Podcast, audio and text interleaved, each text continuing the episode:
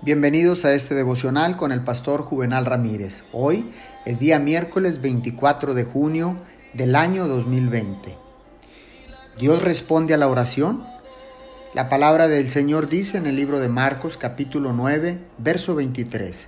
Para el que cree, todo es posible. Afirmamos con absoluta certeza que Dios responde a la oración. Él oye y responde cada oración en la que se cumplen las verdaderas condiciones para orar.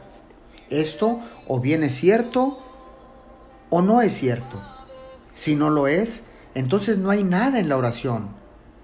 Entonces la oración se convertirá solamente en una mera recitación.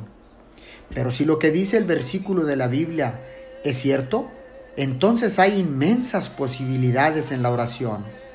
Entonces es de amplio alcance en su ámbito y ancha en su extensión. Entonces es cierto que la oración puede poner sus manos sobre el Dios Altísimo e inclinarlo hacia nosotros por cada petición que tengamos delante de Él. Oremos, Padre Celestial, para el que cree no hay nada imposible, porque el que cree en ti, a través de la oración, recibirá todo lo que pide. Gracias, Señor, porque nuestras oraciones pueden inclinar la balanza hacia nuestra vida y tú responderás a cada petición y a cada necesidad y harás cosas grandes en nosotros. Gracias en el nombre de Jesús. Amén y amén.